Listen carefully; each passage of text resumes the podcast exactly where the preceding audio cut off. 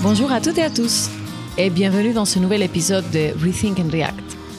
Aujourd'hui, nous allons parler d'une start-up suisse, Terrasol, qui travaille dans la révalorisation des sols dans les environnements urbains et agricoles.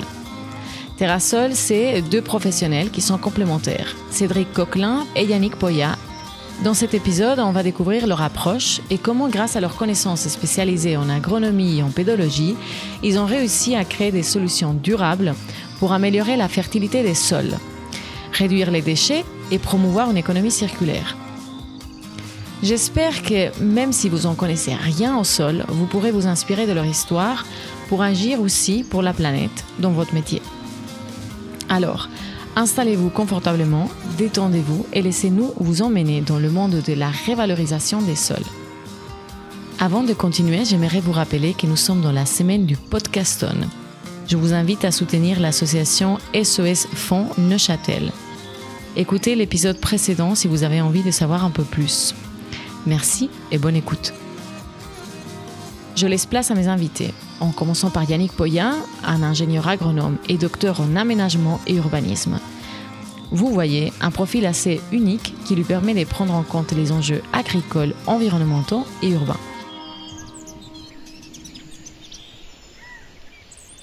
Trois ans, j'ai euh, créé euh, Planisol, qui était une, une entreprise individuelle sur Lausanne, basée à Lausanne. Et euh, donc euh, l'idée c'était d'apporter une connaissance du sol aux différents acteurs du territoire, que ce soit à l'échelle des communes ou ceux qui plantent des arbres. Et depuis peu, je me suis associé avec euh, Cédric, qui a eu l'initiative de créer l'entreprise Terrasol. Merci. Alors Cédric Coquelin, pédologue. moi j'ai commencé à faire de la pédologie il y a 15 ans dans le bureau d'études Ecoscan. Et puis euh, j'ai développé la filière sol. Et puis là j'avais envie de vivre autre chose, euh, d'aller euh, d'avoir la possibilité de donner en fait euh, un mouvement plus rapide à, l'environnement, notamment sur la, problématique des sols. Et puis le modèle de la start-up euh, s'imposait pas mal dans le sens où en fait aujourd'hui on a vraiment pas mal d'investisseurs et de gens qui s'intéressent à la problématique environnementale. Ça devient vraiment une, un guideline en fait de nos sociétés modernes. Et euh, le but de Terrasol, c'est d'accompagner en fait les gens euh, dans la prise de conscience de ce que c'est que le sol, la fertilité des sols et la revalorisation des sols. Voilà. Donc ça, ça a été créé au mois d'octobre 2022. Mhm. Donc comme le disait Yannick, on a quatre mois d'existence. Tout frais. Puis euh, c'est tout frais. Voilà. Ok.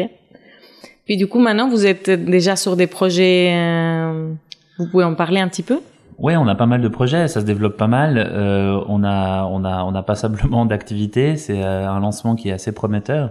On travaille euh, à la fois en agro-urbaine ou en agro-agro, en pédologie agronomique, quoi, sur des projets de réaménagement de parcelles dans le milieu agricole. Et puis Yannick, ayant ramené ses compétences à l'intérieur de Terrasol, bah, on a pas mal de, de projets en agro-urbaine, pédologie urbaine. Et ça se développe aussi au niveau euh, de la revalorisation des matériaux terreux, où on a passablement de projets qui sont en, phase d'être développés, euh, notamment avec euh, des grandes agglomérations Lausanne-Morges et ou des grands groupes privés. Mhm. ok. Donc vous avez ces deux, l'urbain et l'agricole. Exactement. Moi, j'ai plutôt cette, enfin, je suis un peu dans le monde de la pédologie, on va dire. Je suis, je me décris tout le temps comme un ovni parce que je m'intéresse à un sujet que, qui a très longtemps été mis de côté par les scientifiques, c'est les sols urbains. On les a jamais vraiment considérés comme des sols à part entière. C'était toujours des, juste des matériaux terreux au final. Puis moi, je m'y intéresse beaucoup parce qu'aujourd'hui, il y a plus de monde qui vivent en ville qu'en campagne, sur mhm. quasiment tous les continents. On est plus nombreux en ville, donc on fréquente beaucoup des sols urbains et en fait, on ne on s'est jamais intéressé à avoir des sols qui fonctionnent bien. Euh, depuis plusieurs années, on parle de résilience territoriale par rapport aux inondations, par rapport aux, canicules qui sont de plus en plus fortes. Et ça devient de moins en moins vivable euh, d'être en ville. Et donc, si on veut parler de qualité de vie, ben, forcément, ça doit partir. On doit avoir une réflexion sur la qualité de nos sols. Et donc, c'est pour ça que je me suis toujours intéressé à ça. Et juste une petite précision par rapport à Terrasol. Donc, euh, dans l'idée à la base de Cédric, c'était de développer vraiment deux services. Un service d'accompagnement pour les agriculteurs et un service de revalorisation de matériaux terreux. Je pense qu'on aura le temps d'en parler Mhm. euh, plus tard. Et à côté de ça, donc ça c'est vraiment, on va dire, deux produits qu'on voulait développer. Et puis nous, on, on- à travers donc nos expériences euh, respectives, on a chacun nos mandats en fait qu'on a ramené avec nous pour faire tourner le- la boîte. On part pas de zéro finalement. Mhm. Donc on a toutes nos études, moi en agro urbaine et puis Cédric en agro plus rural. Et voilà, ça marche plutôt bien, donc on est, on est, on est assez content. Ouais. Donc, euh, cet accompagnement pour les agriculteurs, agri- agricultrices, euh, ça se passe comment? On a créé un produit qui s'appelle Fertiscan, euh, qui est en fait un, monitoring de la fertilité des sols, euh, à la fois en grande culture, en maraîchage et en viticulture, qui permet en fait aux exploitants agricoles euh, de voir les indicateurs de leur fertilité au niveau chimique, biologique et physique, en fait. Et donc du coup, euh, aujourd'hui, les exploitants agricoles, ils voient le sol comme une surface et pas forcément comme un profil. Et puis les indicateurs de la fertilité, ils vont à la fois dans le rendement, qui est euh, l'étalon euh, facile à comprendre, et donc j'ai des bons rendements, c'est cool. calculer, ouais. Mais euh, aujourd'hui, en fait, euh, bah, la fertilité des sols, elle s'exprime pas seulement par le rendement, elle s'exprime aussi par la biologie du sol, par la géochimie du sol, par euh, la physique du sol, notamment par la compaction dont les gens parlent beaucoup. Et puis, les pratiques agricoles doivent se moderniser, doivent changer. On doit apporter en fait une meilleure vision scientifique de, la fertilité des sols. Et Fertiscan, en fait, a cette prétention de vouloir en fait accompagner l'exploitant agricole pendant cinq ans, qui est une bonne échelle de temps pour voir les indicateurs se modifier, soit augmenter, soit diminuer, mais en tout cas pouvoir rectifier ou pouvoir améliorer la fertilité des sols en partenariat avec l'exploitant agricole. C'est pas seulement euh, quelque chose de numérique, euh, scientifique euh, et, qui est abstraite. C'est quelque chose qui se fait en fait au jour le jour avec l'exploitant, avec un conseil proche de l'exploitant agricole pour lui expliquer et pour l'amener. On va pas lui faire changer son itinéraire technique. On n'est pas là pour euh, lui dire ah t'es en bio, euh, non mais c'est pas bien, ah t'es en agriculteur de conservation, ah non mais c'est pas bien ou ou quoi que ce soit. C'est de lui faire comprendre en fait qu'est-ce que c'est que toutes ces notions de fertilité et de lui faire en fait euh, remarquer en fait les choses qui peuvent être modifiées au sens de sa de sa pratique en fait. Mhm. Est-ce que tu as un exemple euh, concret que tu as vécu récemment, euh, comme ça peut-être les gens ils peuvent mieux imaginer? Bah euh, oui, par exemple, en fait, on peut tout à fait partir de la compaction des sols en vigne, par exemple. Euh, Aujourd'hui, on sait qu'il y a des normes en fait de pratiques de traitement qui font qu'en fait chaque rang doit être traité un sur deux. Et puis euh, on voit en fait que beaucoup de- d'exploitants en vigne cherchent à décompacter leur sol avec des nouvelles machines qui sont en train d'être développées actuellement pour pouvoir en fait augmenter leur matière organique dans les sols. Et puis souvent en vigne, on a un blocage dans les 5-6 premiers centimètres de la matière organique qui n'arrive pas à s'intégrer à l'intérieur du profil en entier parce que ben, justement, suite au passage de traitements répétés et dans des conditions qui sont assez euh, compliquées, parce que bah, en vigne, on a un objectif, c'est limiter les champignons, limiter les attaques bactériennes, etc. On doit passer, en fait, quand il a plu, qu'il fait super beau, qu'on est au mois de juin, et ben euh, souvent on va on va passer quand il a juste plu. Puis ça, ça augmente la compaction des sols dans les 15-20 premiers centimètres, et donc du coup, ça fait des blocages de la matière organique. Donc il y a tout cette processus en fait de pouvoir remettre en, en exergue en fait toute cette intégration de la matière organique, par exemple en vigne. Ok, ok, merci. Et puis euh, côté urbain, tu peux nous donner un exemple aussi? De d'études. Bah, typiquement là, sur Blue Factory, on Mhm. a un exemple qui est assez représentatif, c'est-à-dire que l'objectif, c'est de faire un inventaire des ressources qu'on a sur site et de sortir du modèle de on excave tout et on rachète de la terre végétale. Ouais. Donc ça aussi, c'est un sujet, je pense qu'on abordera tout à l'heure, de d'où vient cette terre végétale qu'on utilise pour faire nos sols urbains. Euh, donc là, l'idée, c'est de tous les talus qu'on voit autour, ou même les matériaux qu'on excave parce qu'on construit des bâtiments, eh ben, c'est de les, les identifier déjà, de voir leur potentiel de valorisation agronomique, c'est-à-dire de voir leurs propriétés pédologiques, et de voir si on peut les, les réutiliser, les revaloriser, soit en l'état, c'est-à-dire euh, si c'est des horizons profonds, on les réutilise aussi en profondeur, ou soit euh, de, de, de les améliorer, de mettre en place des protocoles de ce qu'on peut appeler le génie pédologique, l'ingénierie pédologique, c'est-à-dire de- de- d'accélérer les choses pour améliorer ces matériaux et pour les réutiliser, par exemple, recréer de la terre végétale à partir de matériaux d'excavation. Mhm. Ça, c'est un sujet qui nous intéresse particulièrement. ouais. Pour l'instant, tout ce qui sort d'un chantier entre guillemets est considéré comme un déchet. Et ces matériaux d'excavation, euh, on a, il n'y a aucune voie de valorisation agronomique qui est clairement définie aujourd'hui. Mhm. Et nous, on aimerait changer ça. Parce qu'aujourd'hui, il n'y a aucune entreprise sur Terre qui arrive à fabriquer des argiles ou des limons. Et tant qu'on sera capable, pas capable de fabriquer cette matière minérale qui est en fait une vraie richesse, et qu'on arrêtera de la mettre à la, à- à la poubelle, eh ben, on- on- il faut qu'on change nos pratiques, quoi, globalement. Parce qu'en fait, en Suisse, on a, tu parlais de ces matériaux de la construction, ces excavations de la construction. Euh, en Suisse, parfois, c'est 84% des déchets qui viennent de, de la construction. Donc les terres sont aussi là-dedans. Oui. Donc en fait, elle finit où cette terre? On fait quoi avec cette terre? Ça dépend d'où on se place en termes de, de situation géographique, parce que chaque canton, euh, ça, ça sera un peu différent. Globalement, la majorité sont réutilisées pour combler des carrières et des gravières. Ok. Donc on les réutilise pour combler des trous qu'on a fait ailleurs. Une grande partie aussi euh, est mise en décharge. Ouais. Et parfois, une partie est réutilisée pour faire des, remo- des, des remodelages topographiques. Euh, donc là, c'est une, une voie. On se rapproche un peu de l'agronomie parce qu'on recrée entre guillemets des, des espaces euh, ouverts. Mhm. Mais par exemple, sur le canton de Genève, il y en a une grande partie qui va en direction de, de la France. Ok. Donc on fait partir des camions jusqu'à Grenoble, Chambéry pour euh, bah, évacuer ces matériaux. Ok. Bon, là, je vais me diriger à vous qui nous écoutez. Euh, vous devez savoir que l'envie de faire cet épisode m'est venue un jour quand j'achetais mon bac de terre végétale en grande surface. J'ai regardé l'emballage et je me suis dit, mais la terre n'est pas non plus un sans fin. Donc, elle vient de où cette terre? En regardant les trous des travaux dans mon quartier, je me suis demandé, et où va cette terre? Alors un jour, durant les semaines où je me posais ces questions, j'ai découvert Planisol sur LinkedIn. C'était l'entreprise de Yannick. Et après, je me suis rendu compte qu'il y avait un grand sujet là derrière, euh, autre que la terre que j'ai besoin pour mon jardin des citadines. Mais je vais quand même poser la question qui a donné naissance à cet épisode. Donc, d'où vient cette terre végétale qu'on utilise pour faire nos bacs de fleurs ou nos jardins potagers? Bah, c'est compliqué en fait à répondre comme question parce que euh, c'est clair que c'est une vision assez citadine euh, de la vision de, de- des filières de terre. Euh, honnêtement, je serais absolument incapable de ça, de répondre à la question très précise de savoir d'où vient la terre chez Migros, chez Landy, chez euh, tous les, les les pourvoyeurs de matériaux terreux qui peuvent vous vendre des big bags de terre euh, pour faire vos potagers.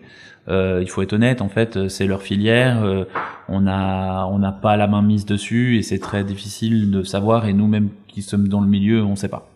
Euh, par contre, euh, nous, ce qu'on peut, à la, la question à laquelle on peut répondre, c'est oui, en Suisse, il y a euh, passablement de structures légales qui nous permettent en fait de savoir où vont les terres. Attention, euh, on vient de parler de matériaux d'excavation. Là, on parle de matériaux terreux, horizon A, horizon B. C'est un peu compliqué au niveau scientifique à comprendre, euh, mais c'est la partie organo-minérale de la terre euh, sur les 60 premiers centimètres. Et là, il y a des normes légales qui vraiment répondent à la revalorisation de ces matériaux. Et euh, ces terres, la plupart du temps, elles sont remises en gravière ou en décharge pour recréer des, des horizons agricoles. Et une partie est revalorisée dans les projets d'aménagement urbain euh, au sens euh, de l'agglomération, c'est-à-dire par exemple parc urbain, c'est-à-dire banquette verte, c'est-à-dire pas euh, banquette de route, euh, talus CFF, peu importe. Euh, donc il y a deux visions. Hein. Il y a vraiment la vision euh, chantier où là il y a des cadres légaux, il y a des associations, il y a des directives SIA qui norment en fait la revalorisation des matériaux terreux. Et puis il y a l'achat de terre euh, du kidam moyen qui va acheter un big bag, qui va acheter un sac de, de terre, etc. Et là en fait les filières sont très très mal connues et, et, et puis moi je pourrais pas répondre à cette question. Quoi. Ok.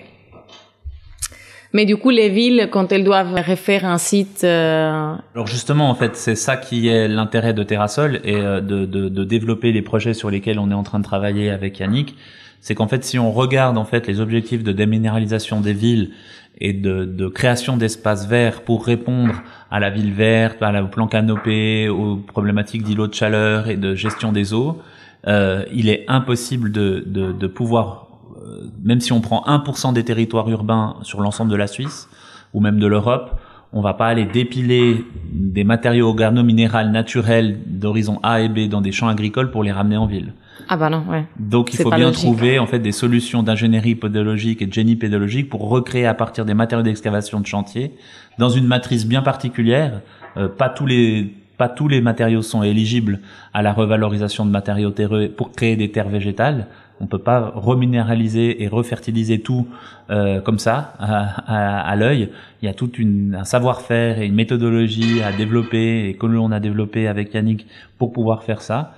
Euh, et donc du coup, les grandes villes pour l'instant s'alimentent euh, avec des matériaux terreux de HA, HB pour recréer leur, leurs espaces. Mais dans un futur proche, si on prend les plans climat et si on prend les volontés politiques de déminéralisation des villes, il faudra bien trouver des filières qui puissent permettre en fait de créer de la terre végétale à base de matériaux d'excavation. Et c'est notre but en fait, c'est de créer ça avec du génie pédologique et de pouvoir répondre pour préserver ces sols agricoles de HA, HB comme je le disais mhm. quand je le disais tout à l'heure, pour les laisser en place et les utiliser qu'au milieu en fait de la ressource alimentaire et de la production agricole. Okay. Voilà, parce que pour pouvoir remplir des fonctions de sol urbain, on n'a pas besoin du top de, de mhm. sol euh, qui, qui pour, pour, mettre en place des arbres ou pour mettre en place des banquettes vertes ou même créer des, des espaces d'agriculture urbaine, euh, etc. On mhm. peut euh, créer, il y a d'autres solutions et qui sont beaucoup plus efficientes dans la, dans la gestion des matériaux et des déchets. Quoi. Euh, L'idée, c'est d'avoir, de pouvoir répondre aussi aux exigences du, du végétal parce qu'aujourd'hui, clairement sur l'apport de terre végétale, parce qu'on parle que de terre végétale, sans trop savoir ce qu'il y a derrière, parce qu'il n'y a pas vraiment de normes ni de définition commune hein, de la terre végétale, ça faut le savoir. La qualité, elle est extrêmement variable.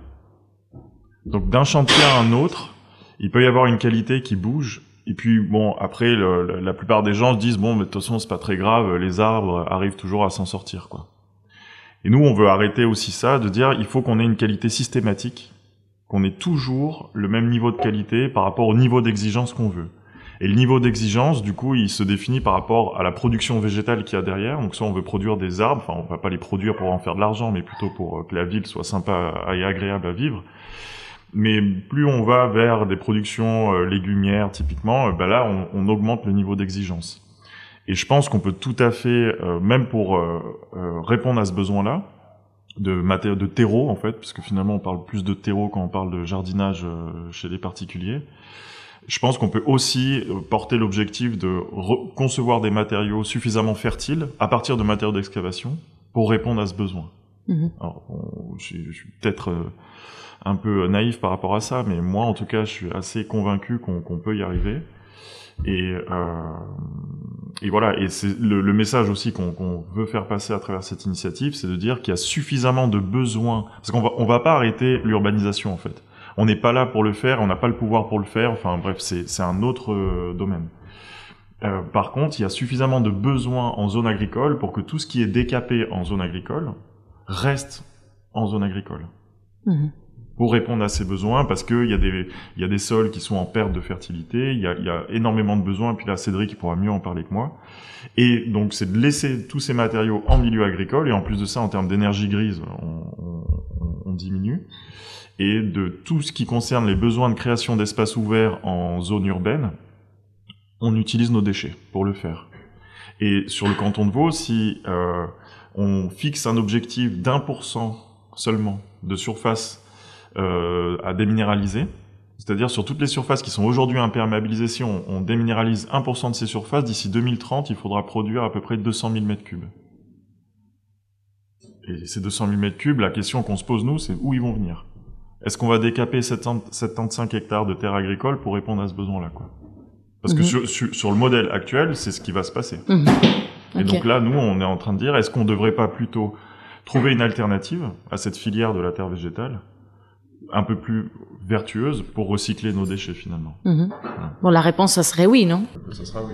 Bah, la réponse, elle est, elle est forcément oui, mais après le truc, c'est que euh, ça demande en fait euh, vraiment d'augmenter nos, nos, nos, nos, changements, un changement complet de paradigme, euh, notamment chez les pédologues, euh, parce qu'en fait, nous, on intervient comme des, des accélérateurs en fait de la fertilisation des sols. Euh, et la vision pédologique, en fait, aujourd'hui, le paradigme, c'est qu'en fait, un sol, ça a 10, 15, 20, 30 000 ans et qu'en fait on peut pas accélérer la fertilisation des sols naturels puisqu'il a été mis en place selon un, un, un une on appelle ça un intérêt pédoclimatique en fait et euh, qu'il est une genèse de la part d'une roche-mère etc qui s'est mis en place et que ça a pris des années des années.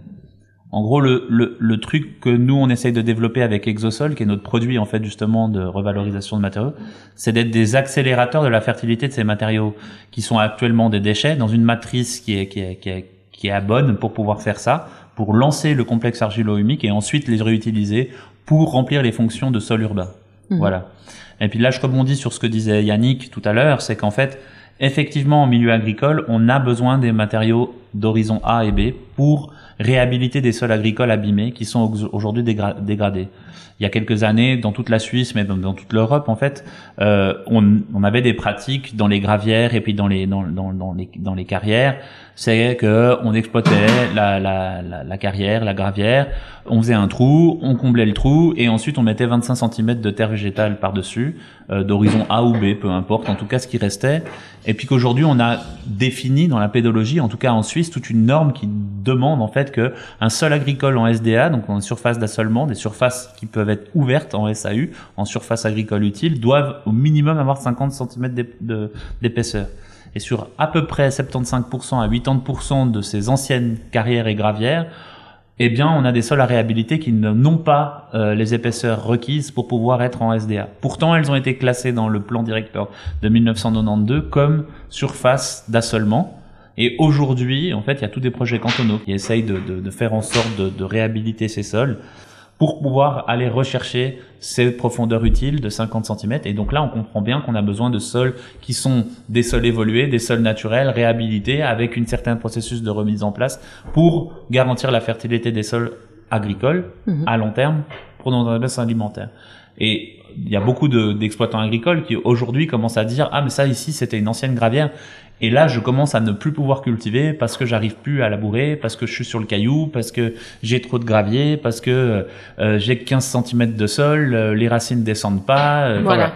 donc en gros le truc c'est vraiment on a besoin de ces horizons A et B pour ré- réhabiliter des sols en surface agricole pour améliorer certaines euh, certaines portions du territoire agricole. Mais en ville euh, bah on, on peut faire autrement. Et donc du coup c'est vraiment ça euh, la guideline de Terrasol c'est de pouvoir développer des produits qui puissent permettre cette déminération des villes tout en préservant les sols agricoles Mhm. et l'intérêt en fait entre Yannick et moi et ça c'est la complémentarité qu'on a c'est qu'à la fois lui il a une supervision de tout ce qui est la pédologie urbaine et moi j'ai une supervision de tout ce qui est la pédologie agronomique quoi et, et donc du coup on a un répondant comme ça qui est permanent entre nous et qui fait qu'en fait les gens nous arrivent à nous faire confiance et, à- et, et, et nous et, et nous donnent du travail parce que bah on a des réponses et des solutions euh, à apporter pour les grands projets d'agglomération urbaine mais aussi pour les projets de réhabilitation agricole Mhm. Voilà. Exosol, c'est quoi exactement? Exosol, justement, c'est le produit de, de, de refertilisation des matériaux d'excavation, en Mhm. fait, pour recréer des terres végétales. Ok. Voilà. Donc c'est au final c'est de la terre. Au final, ça sera de la terre végétale. Mhm. Ok. Mais qu'on on l'a appelé exosol parce que comme il comme comme son nom l'indique, c'est qu'en fait euh, il est extrait euh, des, des des matériaux d'excavation et puis exo c'est aussi pour marquer le fait que c'est pas un sol. Mhm. Euh, donc ça, il faut être très clair dans la communication. On est, en- on l'a appelé sol parce qu'effectivement, il aura les fonctions euh, écosystémiques d'un sol au niveau urbain, mais il est exo, il est à l'extérieur des sols. C'est un, c'est un technosol, c'est un sol qui est complètement fait par l'homme. Et donc du coup, ce, ce exosol porte extrêmement bien son nom parce que bah c'est, c'est, c'est vraiment en fait ce qu'on a voulu créer, ce qu'on, ce qu'on veut vendre. Quoi. Mhm. Ok.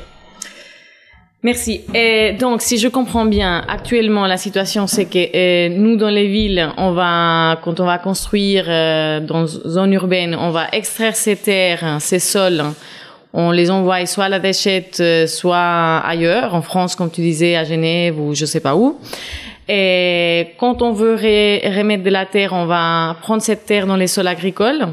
Donc euh, la bonne euh, terre euh, qu'on a besoin pour notre alimentation et on va la mettre euh, en sol urbain. Et donc vous vous voulez changer toute cette euh, dynamique un peu pas bien très pas très bien réfléchie. Parce que enfin voilà, chacun fait son truc dans son coin sans regarder vraiment le, le système global. Exactement. Après, pas très bien réfléchi, ça, je sais pas si. Bon, je, je, je donnerai pas d'avis là-dessus. Pour nous, c'est juste pas logique. Voilà. tout. Ouais. ouais. Bah, quand c'est pas logique, euh, pour moi, c'est pas, très bien réfléchi. Mais euh, c'est exactement ça. En fait, c'est juste de se dire euh, aujourd'hui, on, enfin, si on, on prend quel que soit le niveau qu'on qu'on regarde dans le milieu naturel, il n'y a juste jamais de déchets. Et c'est juste de reproduire ça en fait. Mhm. L'économie circulaire, elle est partie Ouais. de là, en se disant qu'il faut pas que un déchet ne doit jamais être durable en fait. Et un déchet pour l'un est une ressource pour l'autre, donc c'est exactement d'appliquer ce principe-là. Mhm. Euh, on aime bien en fait discuter avec des gens qui sont pas d'accord avec nous pour savoir leurs leurs arguments. Comme Mhm. disait tout à l'heure Cédric, quand on discute euh, avec certaines personnes, euh, on nous dit non mais attendez, euh, vous savez combien de temps ça a mis un sol? C'est plusieurs millions d'années. Alors ça, mais on est tous d'accord. On est tous d'accord pour se dire en fait que on n'est pas capable de recréer un niveau de complexité d'un sol naturel qui a mis des millions d'années à se former. Mais d'un autre côté, euh, on en a strictement rien à faire parce que nous, on veut arriver à reproduire, à avoir des sols qui fonctionnent bien. C'est notre à notre échelle de temps humaine, c'est c'est exactement ce qu'on veut. Mhm. Les sols qui fonctionnent bien, c'est des sols qui permettent aux arbres de grandir sur le long terme. Le long terme, c'est pas 30-50 ans. Long, long terme, c'est euh, je serai plus là pour voir cet arbre grandir. Voilà. Voilà. Parce qu'on parle de, de, de, de, de pérenniser les plantations urbaines, mais au bout d'un moment, il faut aussi se donner les moyens pour le faire. Il faut, Mhm. faut vraiment comprendre qu'en fait, ben, si, si on veut pérenniser les arbres, ben, c'est qu'il faut répondre à, à ces besoins sur le long terme. Mhm. Et donc c'est ça en fait, c'est de, de, de pérenniser les plantations, d'infiltrer les eaux pluviales, de retenir les eaux, enfin c'est d'assurer ben, ces services écosystémiques qui sont essentiels. Et pour l'instant, ça nous suffit largement. On va pas recréer un niveau de, de complexité, de biocénose d'un sol qui a mis des millions d'années à se faire. Et de toute façon, c'est pas notre objectif, quoi. Mhm. Donc nous, on est clair. Enfin, quand on nous donne cet argument, on dit mais oui, bien sûr, on va pas faire ça. Mais d'un autre côté, on n'a pas besoin nous de faire ça. Et on a encore suffisamment de pétrole aujourd'hui pour pouvoir faire bouger des machines, pour pouvoir brasser des grands euh, grandes quantités de matériaux. Et donc, utilisons-les euh, à, à bon escient pour euh, accélérer les choses. Comme disait Cédric tout à l'heure, on est des accélérateurs, c'est-à-dire que les processus pédologiques, ils prennent du temps. Si vous décapez un horizon A et B et que vous laissez, vous laissez l'horizon C comme ça à l'air libre, vous revenez dans, dans 2 millions d'années, bon, si on arrive à faire la... Euh, ça va être compliqué, mais euh, on, Celui on qui va sera là imaginer, dans celui qui sera là, il va se rendre compte qu'en fait, progressivement, ce sol a évolué pour recréer progressivement un horizon B, un horizon A, et puis qu'il y aurait la végétation, etc. Nous, on fait juste qu'accélérer les choses. Mais quand même pas jusqu'à 2 millions d'années. Non. Non, non, parce qu'on a un besoin assez rapide. Là, Mhm. On- les- la plupart des objectifs, plan climat, canopée, etc. Pour l'instant, le prochain jalon, c'est 2030. On se fixe des objectifs pour 2025-2030. Ça va arriver vite, hein, parce qu'on est déjà en 2023. Donc, euh, donc il faut plutôt accélérer les choses. Et, et notre objectif, c'est de faire émerger des pépinières de sol. Moi, ça fait des années que je bassine les architectes paysagistes avec qui je travaille pour euh, faire des pépinières de sol. En gros, des pépinières, euh, c'est pour produire des arbres et ensuite euh, les, les vendre pour euh, végétaliser. Ben là, c'est pareil. En fait, c'est de produire des sols, des bébés sols, pour ensuite les. Et ça, c'est ce qui m'intéresse. Comment tu produis ces sols? Parce que j'ai vu, en fait, en Californie, il y a, il y a pas mal de, de pépinières de sols, non, je crois. Mais euh, du coup, ici, vous seriez les premiers? Ouais, on peu, peut ouais. dire qu'on est un peu les premiers, ouais. Donc en fait, euh, comment produire ça? C'est une grande plateforme dans laquelle on va accueillir euh, des matériaux d'excavation dans une matrice euh, argilo-limoneuse avec un taux d'argile, un taux de limon qui est défini par notre par notre système en fait, par notre savoir-faire, avec la dans lesquels en fait on va incréminer la vie, donc euh, augmenter la fertilité des sols, les mélanger, les laisser en fait maturer parce qu'il y a une certaine forme de maturation qui doit être faite sur place avec un certain nombre de paramètres scientifiques à, à, à, à- à contrôler. Et puis au bout, on va dire, d'un certain temps, on va pouvoir les extraire de cette plateforme de, de maturation pour les mettre en place. Sans nous donner la recette, mais comment tu amènes la vie? Enfin, Bah, il y a, c'est de la matière organique. La Ouais. matière organique, c'est la base de la fertilité des sols. mais du fait. coup, tu la prends de où cette matière organique? Alors, pour l'instant, on a plusieurs fournisseurs en fait qui nous qui nous qui nous donnent de la matière organique. On a on peut avoir des composts, on peut avoir des fumiers, on peut avoir en fait c'est la fraction qui va qui, qui va déterminer en fait l'accélération de la de la de la de la fertilité des sols dans les matériaux d'excavation. Euh, sans tout révéler, puis c'est pas un secret, mais en tout cas, euh, voilà, c'est juste qu'en fait, on essaye d'avoir les, matériaux les plus matures possibles pour pouvoir qu'ils soient intégrés facilement. Et puis après, on se on se base sur les deux piliers de la fertilité, de la matière organique, qui est en fait euh, la matière organique libre et la matière organique liée. Et puis une fois qu'on a ces deux proportions qui sont mises dans la matrice, euh, eh bien, euh, avec un certain processus de maturation et de surveillance de l'humidité des sols, de la température, etc., et aussi en fait de l'insémination par euh, le, le, le, végétal, puisqu'on va on, va ensemencer nos tas euh, avec des mélanges bien spécifiques euh, eh ben on arrive en fait à avoir un matériel qui est réutilisable et qui assume en fait les les, les, les fonctions écosystémiques dont, dont Yannick parlait tout à l'heure. Mhm. Ok. Pour dire les choses très simplement, en fait notre priorité à nous dans un premier temps, c'est recréer de l'humus. Okay. J'utilise beaucoup ce mot parce que je sais qu'il parle à, beaucoup de gens, même si encore une fois c'est un terme qui est pas forcément euh, euh, qui peut être flou.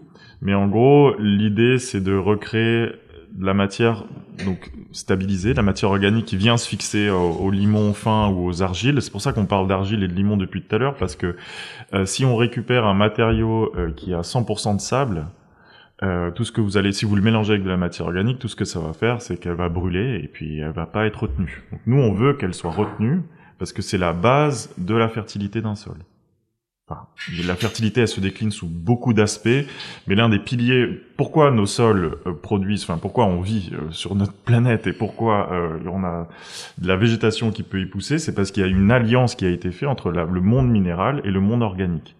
Et cette alliance, elle n'existe pas sur toutes les autres planètes parce qu'il y a que de la matière minérale. Alors il y a des sols, hein, des surfaces superficielles qui sont meubles, mais il y a rien qui y pousse parce qu'en en fait, on n'a pas cette ce mariage entre ces deux mondes, quoi. Et nous, la priorité, c'est de recréer ça. Ok. Très bien. Merci.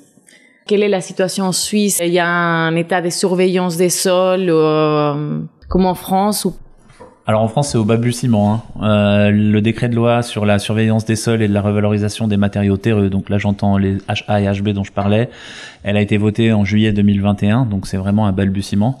Aujourd'hui, en, France, c'est vraiment le grand flou. Euh, il y a passablement d'initiatives qui existent, notamment dans, dans la région euh, Île-de-France, dans laquelle on va sûrement travailler dans pas longtemps, euh, qui ont besoin d'un accompagnement parce qu'ici en Suisse, on a à peu près, je dirais, une quinzaine d'années, voire une vingtaine d'années d'expérience avec un cadre légal qui s'est mis en place depuis les années, je dirais, 2000, et puis qui n'a fait que se renforcer euh, pour préserver en fait euh, ces sols. Euh, donc là, on parle vraiment de HA-HB. Donc oui, en Suisse, il y a vraiment un cadre légal qui est en vigueur au sens de la confédération. Euh, avec des organes qui existent à l'intérieur de cette confédération et notamment de l'Office fédéral de l'environnement, euh, qui a des antennes en fait qui visent à protéger les sols. Et ensuite, ces, ces cadres légaux, notamment l'OSOL, l'ordonnance sur la protection des sols, et l'OLED, l'ordonnance sur la sur la sur la protection des déchets, en fait, euh, sont reprises par les cantons qui ont en fait euh, la, la, la, fonction de d'assurer en fait euh, cette mise en place de cadre légal. Donc au sens des cantons, elle est appliquée plus ou moins bien selon les cantons vis-à-vis des différentes objectifs politiques et puis sensibilités politiques de chaque canton. Euh, en ce qui concerne Fribourg, par exemple, c'est super bien mis en place. Canton de Vaud, c'est super bien mis en place. Genève aussi. Les cantons suisses allemands ont à peu près 5 à 10 ans d'avance sur les cantons romans. Mais par contre, quand on regarde euh, ce qui se passe en Valais ou ce qui se passe à Neuchâtel, par exemple, on a euh, des structures légales, des directives, comme on appelle, ce mot un petit peu fluent, euh, qui sont moins appliquées que dans les différents cantons romans, quoi. Ah, comment ça se fait cette différence? Le Valais a été un des premiers euh, euh, cantons à, à, développer son centre de compétences des sols, euh, qui a ah, été créé en 2021, fin 2021. Euh, et donc du coup, ils ont décidé de réunir à la fois les compétences de sol agronomique et sol urbain et de protection des sols au sens du, du, du chantier. Euh, c'est en, en mise en place, ça, ça se fait. Mhm. En 2021 aussi, on a vu le centre de compétences des sols suisses se créer euh, qui est l'organe en fait qui accompagne la recherche, les projets fondamentaux sur euh, les sols, euh, notamment la classification des sols suisses, etc. En Suisse, il y a beaucoup de choses qui bougent au niveau des sols. C'est une science qui est vraiment assez moderne. Hein. On n'est pas dans un truc dur comme les maths ou la physique qui ont des centaines d'années. là, on, on, a vraiment en fait depuis 2000 une volonté d'accélérer en fait cette, ce cadre légal, de mettre en place des outils qui permettent en fait à la fois aux entreprises et à la fois aux acteurs euh, du terrassement, de pouvoir euh, mettre et classifier certaines autorisations et de pratiques. Euh, et, depuis, je dirais, deux trois ans, là, on va vraiment, on voit vraiment un intérêt prépondérant vis-à-vis des sols qui est en train de se mettre en place, notamment dans les politiques urbaines, dans les politiques de plan climat. Il faut savoir que sur Vaud, par exemple, il y a un plan climat Vaud avec un chapitre sol qui a été euh, accepté pas plus tard qu'à la fin de l'année dernière. Ah ouais. euh, il y a quelque chose qui est en train de se mettre en place, euh, qui je sais plus très bien, je, je, mais en tout cas, il y a, il y a vraiment des, des, étapes qui sont en train d'être franchises vraiment importantes euh, au sens de la protection des sols et de la revalorisation des sols.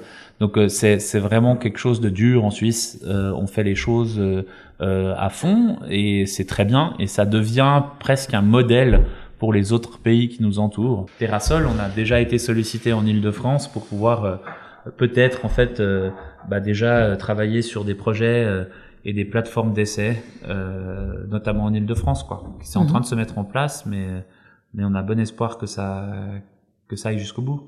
Donc on va dire qu'ici peut-être qu'il y a vraiment une prise de conscience qui a été faite avant que chez nos voisins? Ouais, c'est une prise de conscience, mais aussi c'est une volonté. Euh, enfin, il faut pas se le cacher. On est un pays riche. Euh, L'environnement est un problème de riche et euh, le sol est un problème de super riche. Et euh, donc du coup, le truc, c'est que la Suisse a eu les moyens de mettre en place une certaine forme de protection de ses sols euh, dans les années 2000, ce que les autres pays européens n'avaient pas comme priorité euh, au début des années 2000. Quoi. Après, il y a aussi un, un quelque chose d'assez simple, c'est que la plupart des pays qui sont en avance sur ces questions de sol, bah, c'est tout simplement les pays qui n'en ont pas beaucoup en fait. Hein. Mm-hmm. Les Pays-Bas, ils sont ils sont à fond en fait mm-hmm. depuis euh, depuis presque les années 50 parce que quand il y avait des congrès, les congrès internationaux des sciences du sol, euh, on a vu un basculement parce qu'avant c'était une ressource à exploiter, c'est devenu une ressource à préserver.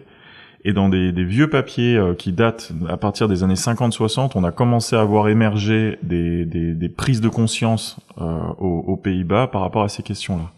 En fait, quand on se rend compte qu'on n'a pas beaucoup de ressources, et eh ben là, on se dit, il va peut-être falloir qu'on trouve des solutions pour la mhm. préserver. Mhm. Euh, quand on regarde les chiffres de, de consommation d'espace, alors c'est des chiffres qui sont qui sont peut-être un peu discutables, mais euh, mais de manière simplifiée, si on calcule en fait le besoin par habitant, d'imperméabilisation, c'est-à-dire le besoin de création de, de surfaces bâties, routes, etc., tout confondu. En Suisse, on est euh, depuis, euh, je crois, 79, on est à une moyenne d'à peu près 400 mètres carrés par habitant. Et là, ça tend apparemment à diminuer parce que les dernières données datent de 2009. Euh, en, sur la France, on est passé de, sur à peu près la même période, on est passé de 400 à 800 forcément il y a plus d'espace, il y a plus de mhm. sol, donc voilà, ça représente 10% euh, du territoire. Et donc inconsciemment, on se dit bah ça va, on a encore de l'espace quoi. Donc plus le pays est petit, plus il y a de montagnes. En Suisse, je pense qu'on est quand même bien servi. Donc mhm. forcément, plus on, on, a très tôt cette réflexion de euh, il faut qu'on préserve nos ressources. Mais c'est pas tous les cantons. Sur, le canton de Vaud, c'est encore plus particulier parce que c'est un peu le grenier entre guillemets de, en tout cas de la Suisse romande. Et, et donc il y a une vraie réflexion depuis un moment de, de préserver ne serait-ce que les surfaces d'assolement. Mm-hmm. Moi, je trouve que le concept est, enfin, le, le, le, la démarche est vraiment intéressante parce que c'est quand même un outil qui est extrêmement puissant de préservation des sols, mais c'est surtout le, la raison en fait de la justification de ces surfaces d'assolement. Que les premières phrases, je crois, parce que c'était en 92, je crois, je sais plus exactement la date, mais c'était euh, limite, on les préserve au cas où. Ouais, c'est ça. C'est quand même fou de se dire, bah non, c'est juste au cas où. On, on met un outil qui, d'un point de vue urbanistique, est, est très puissant au cas où.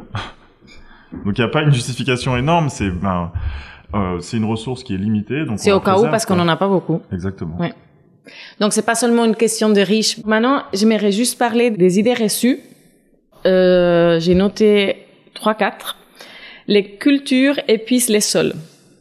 Oui, alors là c'est un grand sujet. C'est juste quand elles sont mal amenées. euh, l'agriculture est, est, pas forcément euh, une préservatrice de la fertilité des sols, notamment dans le système agraire qu'on connaît aujourd'hui, qui est dans la grande culture et où tous les modèles de productivité qui sont plutôt faits pour euh, qui, qui sont qui, qui, voient en fait la détériorisation et la, la, la diminution de la fertilité des sols. Euh, maintenant, il y a des pratiques qui sont en cours de développement et qui sont des paradigmes euh, qui deviennent de plus en plus flagrants dans l'exploitation agricole, notamment en grande culture, qui s'appelle l'agriculture de conservation et qui là va vers des systèmes itinéraires techniques donc qui préservent les sols. Cette vision en fait un peu d'agriculture destructrice, euh, consommatrice de gaz à effet de serre, euh, etc. Oui, quand elle est quand elle est quand elle est quand elle est complètement en fait désuète et que par exemple on prend des tracteurs de 650 chevaux pour labourer une parcelle d'un hectare, bon, très bien. Euh, mais quand on commence à réfléchir et de plus en plus d'exploitants agricoles et là j'aimerais vraiment mettre l'accent là-dessus deviennent euh, des gens de plus en plus sensibles euh, à, à leur sol et ils n'ont pas envie de faire mal ils n'ont pas envie de détruire. C'est qu'on leur a demandé de produire à outrance et d'avoir des rendements. Euh, il y a encore une vingtaine d'années, euh, quand tu faisais pas 130 quintaux hectares dans la plaine de la Beauce, t'étais un agriculteur, de, un agriculteur qui qui savait pas travailler. Mhm. Aujourd'hui, les rendements ont quand même un peu diminué parce que les objectifs de la PAC ont demandé à ce que ça ça diminue aussi parce que bah, on avait des sources d'alimentation du blé qui sont venues de l'extérieur. Donc c'est un, c'est très compliqué. Moi, j'aime pas dire que l'agriculture est destructrice, euh, destructrice, pardon. Euh, je, je pense que en fait, euh, il vaut mieux l'accompagner. Il faut mieux l'accompagner. Euh, il faut mieux faire prendre conscience. Euh, ici en Suisse, on est dans une agriculture qui est très conventionnelle, qui est très conservatrice. Euh, on a toujours dit qu'en fait, il fallait pas être intelligent pour être exploitant agricole. Pourtant, c'est un des, des travails les plus compliqués. Euh, c'est des chefs d'entreprise, ils ont souvent du personnel à gérer, ils ont souvent des, des décisions à prendre comme tout chef d'entreprise en quelques mois. Euh, ils ont une connaissance de leur milieu qui doit être euh, je dirais euh, omnisciente, c'est-à-dire qu'en fait euh, c'est pas seulement la parcelle, mais c'est aussi le réseau d'eau, c'est aussi les haies protectrices, c'est aussi les animaux, c'est aussi euh, quelle espèce je vais je vais je vais planter dans mon sol parce que la terre correspond à ça. Donc faut pas les blâmer, je pense qu'il faut mieux les former, il faut les accompagner, il faut leur montrer que la fertilité des sols elle est possible à atteindre, qu'il y a des techniques qui doivent être changées donc, elle est euh, possible à atteindre sans, euh, sans, sans, la, sans la farme, comme euh, jusqu'à présent.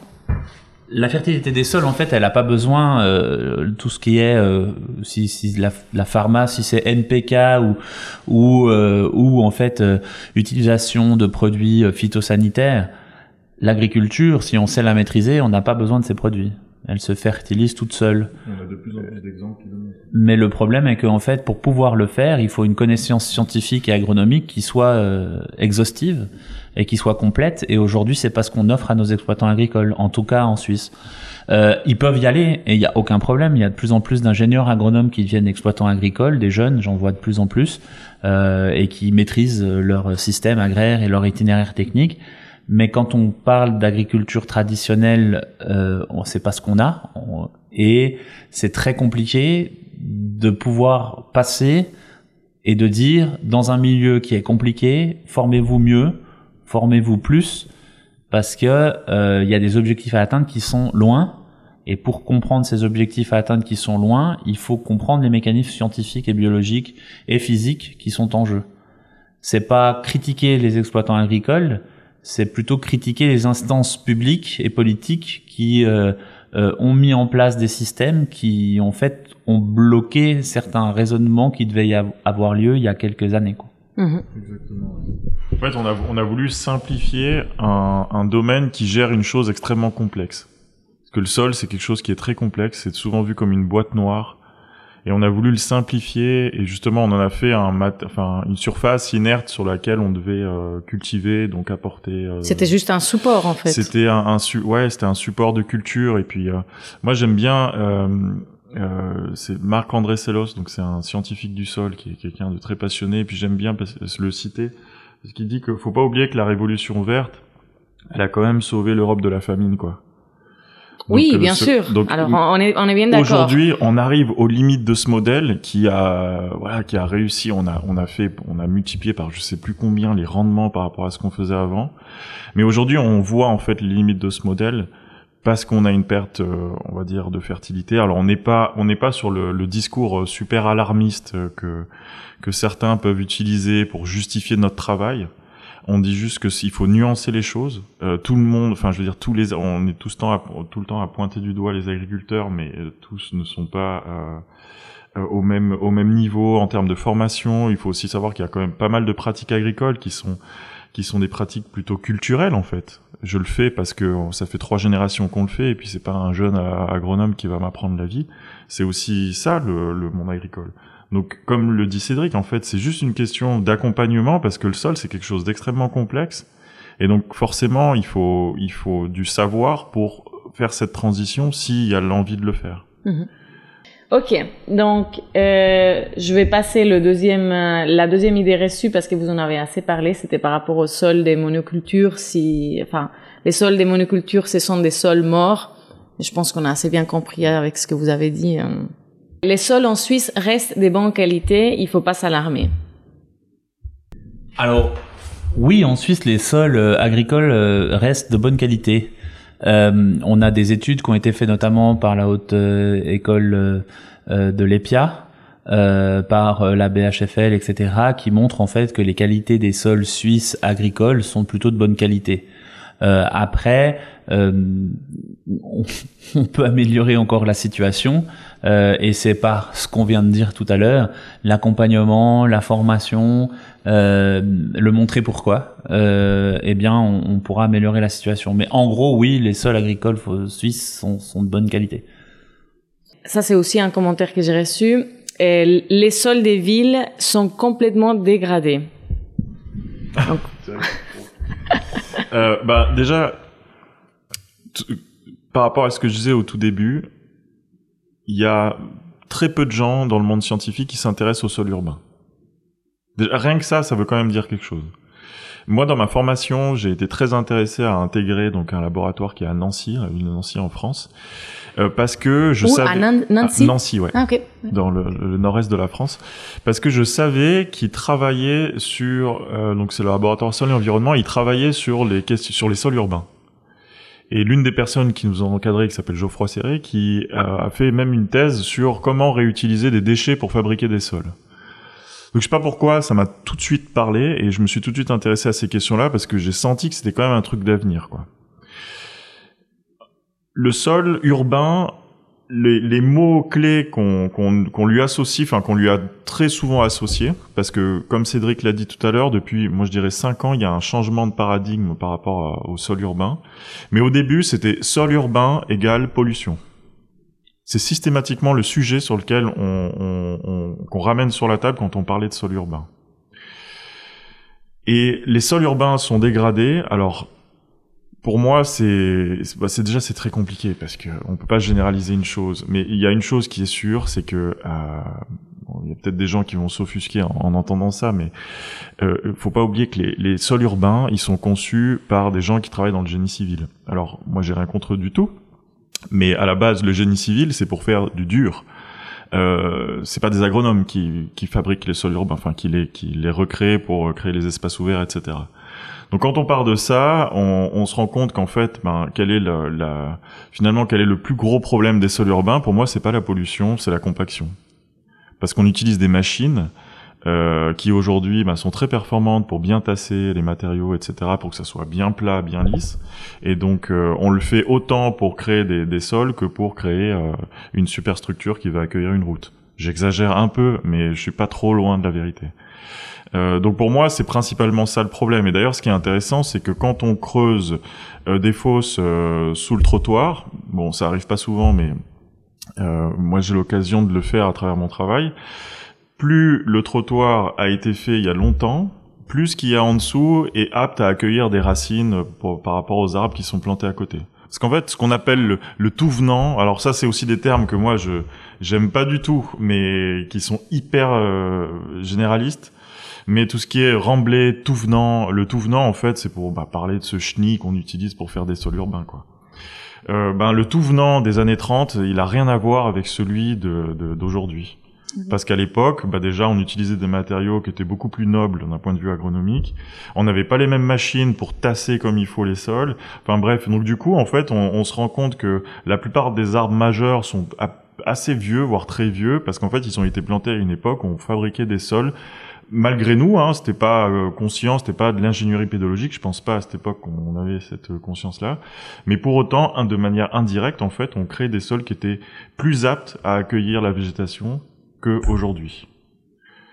Et donc là, nous, notre objectif, c'est de changer un peu le regard aussi par rapport à ces sols urbains. Comme on mhm. disait tout à l'heure, on, est, on, les fréquente tous les jours on est tous les jours, euh, enfin on est de plus en plus nombreux en ville, et donc on a besoin que ça soit pas juste de la, de la banquette verte, mais que ça soit euh, des sols qui fonctionnent comme ce qu'on a pu le dire tout à l'heure. Quoi. Comment ça vous est venu cette idée? Bon, Toi, tu as, bien expliqué, mais toi, par exemple, enfin, à quel moment tu t'es dit, ah, bah, c'est ça que je veux faire, et pourquoi? Pourquoi je veux faire pédologue Non, et pourquoi vraiment des, des vouloir faire terre à sol ouais. Ah, c'est parti d'un constat en fait. Ça fait 15 ans qu'en fait euh, je fais de la pédologie, agropédologie, du développement de chantier, etc., etc. Et puis euh, je me suis dit que il fallait qu'on puisse euh, créer une structure, société, euh, start-up qui puisse permettre en fait d'accélérer les choses dans la préservation des sols et à la fois dans les sols urbains et à la fois dans les sols agricoles. Euh, je voyais qu'en fait en sol agricole on avait des exploitants qui étaient souvent perdus face aux, aux différentes analyses qu'ils avaient où on avait une vulgarisation agricole qui était souvent critiquée par ces exploitants agricoles, ce que je fais pas du tout ici. Hein, c'est juste que, en fait, c'est des constats que qui, qui, qui tournent en ritournelle dans, dans ton espace professionnel et puis euh, tu, tu, as envie de créer des solutions. Euh, donc euh, du coup créer des solutions pour apporter en fait ton expertise aux gens et pour pouvoir en fait fédérer des, des, choses qui puissent permettre en fait d'améliorer les choses au niveau environnemental et notamment au sens de la, de la pédologie. Et puis en ayant travaillé sur un, un, un, gros projet de réaménagement parcellaire dans la plaine de l'Orbe, euh, je me suis dit qu'en fait c'était possible de faire l'inverse euh, au sens de la euh, réutilisation des matériaux d'excavation et qui pourrait devenir fertile en créant des pépinières de sol. Et l'histoire est très comique parce qu'en fait Yannick, on se connaissait depuis une année et demie, mais on n'avait jamais travaillé ensemble encore. Et quand j'ai créé Terrassol, je me suis dit mais c'est le mec qu'il me faut, c'est le mec qu'il me faut, c'est le mec avec qui j'ai envie de travailler et tout. Et j'ai mis euh, un mois et demi à l'appeler avant qu'on parce que j'étais débordé de travail. Et, euh, et il a fini lui par m'appeler et je lui dis euh, mais complètement par hasard. Euh, et il me dit Seth j'ai besoin de toi pour un chantier et tout. Je dis euh, et moi je lui dis moi j'ai besoin de toi pour un autre truc. ton chantier c'est d'accord, il n'y a pas de discussion, on va le faire ensemble.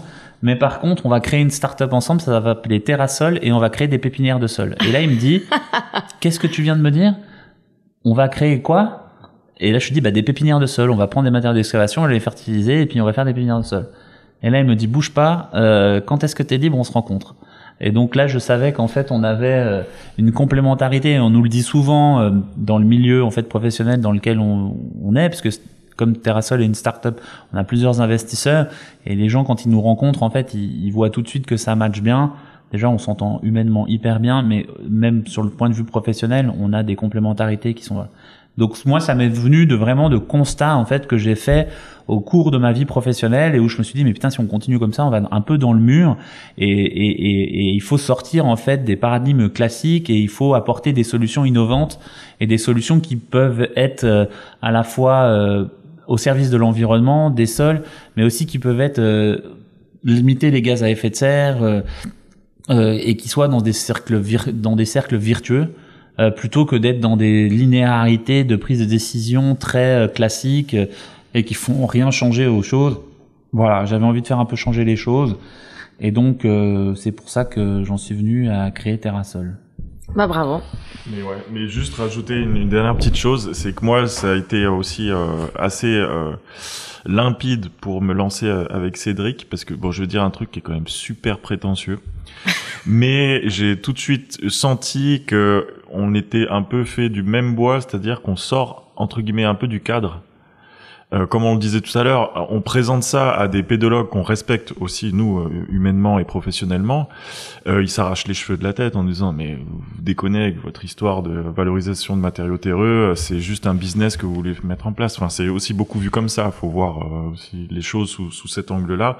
C'est que quand on utilise la science dans le cadre du, du domaine privé, donc dans le cadre d'une société, euh, ben parfois on est aussi un peu vu comme des gens qui ont vendu leur âme au diable, quoi. Donc euh, l'idée c'est de continuer à expliquer scientifiquement pourquoi ça tient debout notre histoire. Euh, on n'est pas des alchimistes, hein. on va pas tout transformer comme on le disait tout à l'heure. C'est pas tous les matériaux d'excavation qui sont valorisables.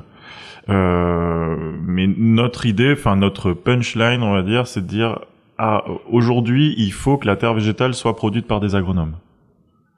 Euh, Aujourd'hui, euh, c'est quasiment de certaines entreprises, notamment des entreprises de, pardon, de terrassement qui le font. Alors moi, on n'a rien contre les terrassiers, même on s'entend plutôt bien avec eux. Mais l'idée, c'est de se dire, bah, il faut peut-être que les choses changent à ce niveau-là et que ce soit des agronomes qui, qui s'en occupent. Quoi. Mhm.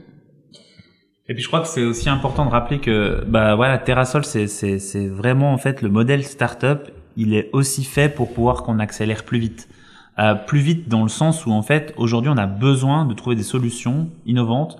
Je dis toujours en fait l'iPhone 1 qui est posé sur euh, sur sur euh, qu'on a posé devant la table de Steve Jobs n'est pas l'iPhone 14 qu'on a aujourd'hui dans les mains.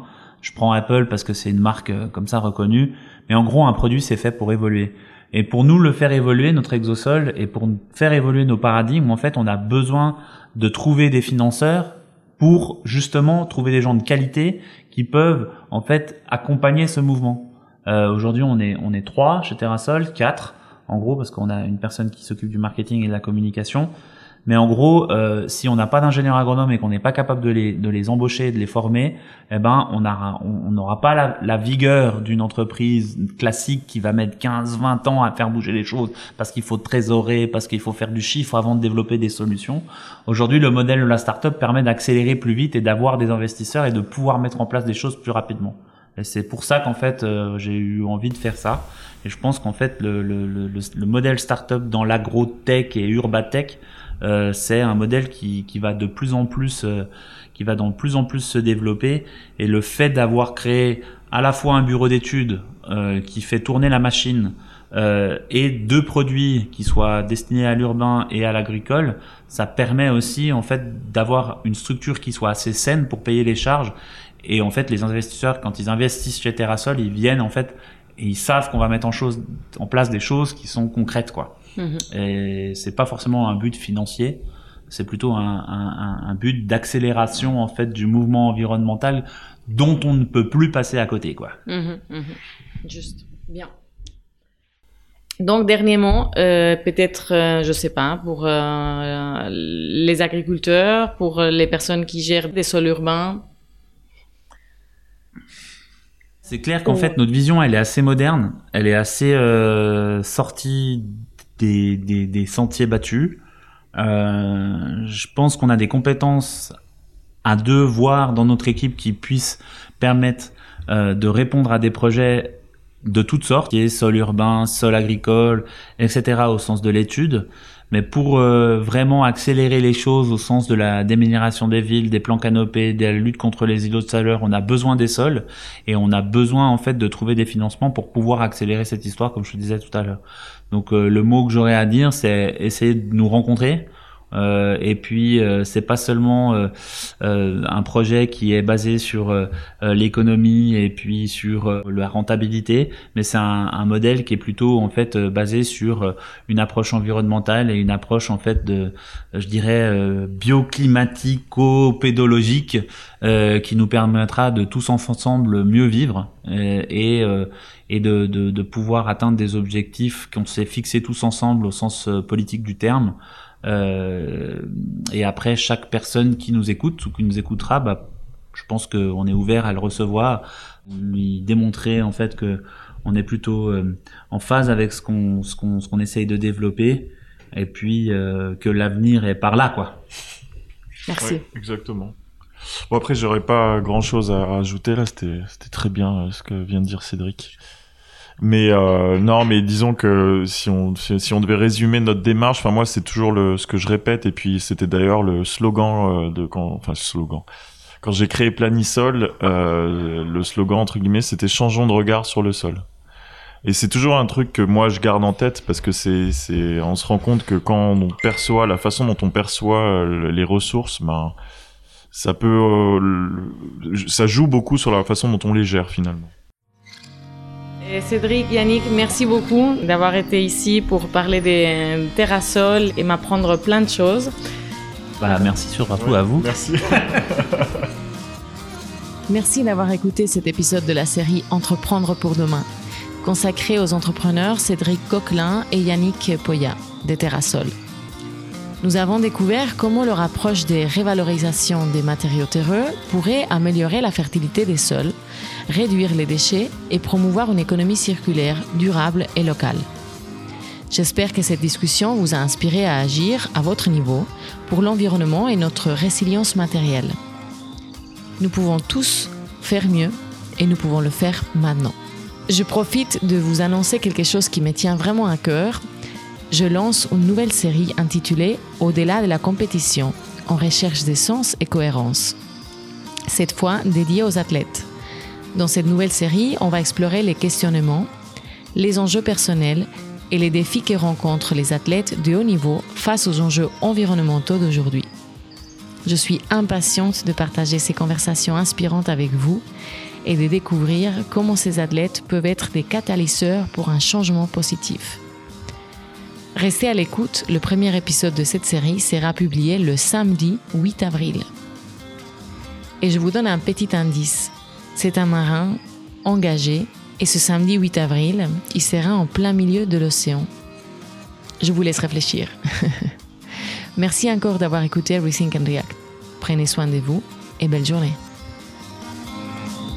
rethink, react.